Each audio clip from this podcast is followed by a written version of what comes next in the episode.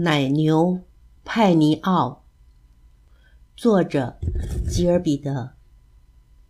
大清早是给奶牛们挤奶的时间，茉莉和米莉喜欢穿上靴子、戴上帽子去帮忙。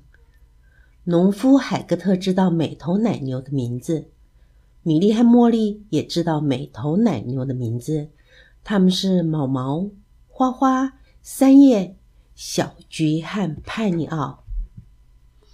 过来吧，奶牛们！农夫海格特说：“过来吧，奶牛们！”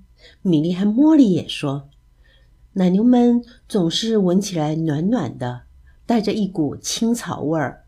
它们温柔的眨着眼睛。哎呀，不全是这样。派尼奥总是与别人不一样，他总是很生气，他不肯走在后面，他也不愿意走在前面。”他更不想走在中间。挤奶的时候，他不愿意老老实实的站着。派尼奥的火气越来越大。一天早上，他一生气，把牛奶桶给踢翻了。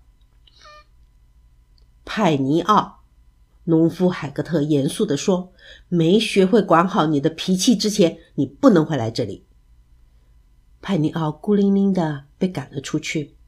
米莉和茉莉体贴地对他说：“当你闻起来暖暖的，带着一股青草味儿的时候，还温柔地眨着眼睛的时候，你就可以回来了。”派尼奥气得脸色发紫，他撕扯着青草，他撞断了篱笆，他一路追赶着海格特回到家。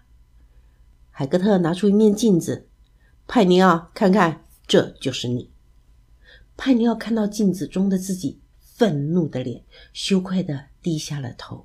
从那天起，他愿意走在后面了，他愿意走在前面了，走在中间，他也很高兴。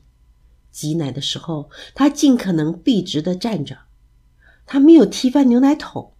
海格特轻轻的拍着他说：“做的不错，派尼奥，你已经学会管好自己的脾气了。”米莉和茉莉轻轻地说：“你闻上去暖暖的，带着青草的味儿。”派尼奥温柔地眨了眨眼睛。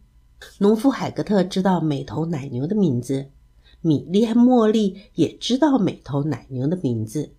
他们是毛毛、花花、三叶、小菊和派尼奥。农夫海格特说：“过来吧，奶牛们。”米莉和茉莉也说：“过来吧，奶牛们。”奶牛们闻起来都暖暖的，带着一股青草味儿，还温柔的眨着眼睛。这个故事就说完了。